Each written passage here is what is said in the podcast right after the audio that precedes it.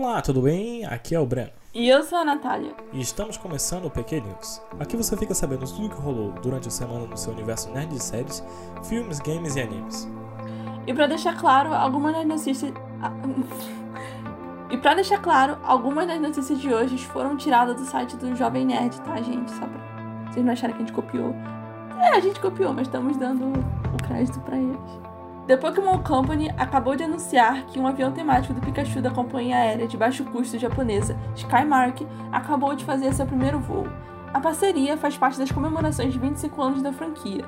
O avião temático do Pikachu saiu do aeroporto de Tóquio, Haneda, para o aeroporto de Naha, na prefeitura japonesa de Okinawa.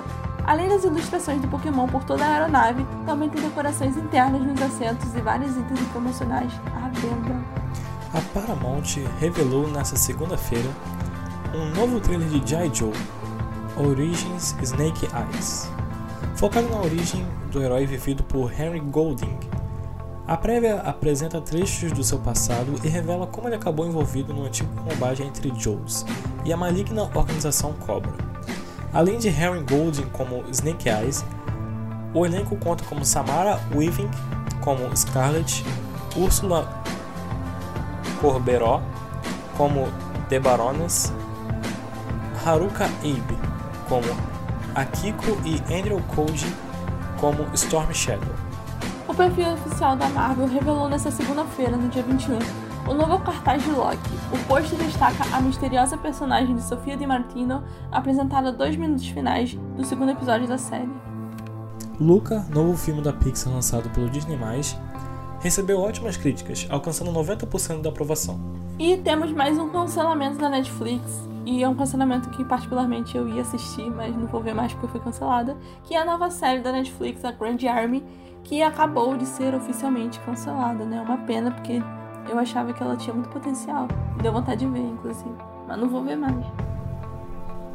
F.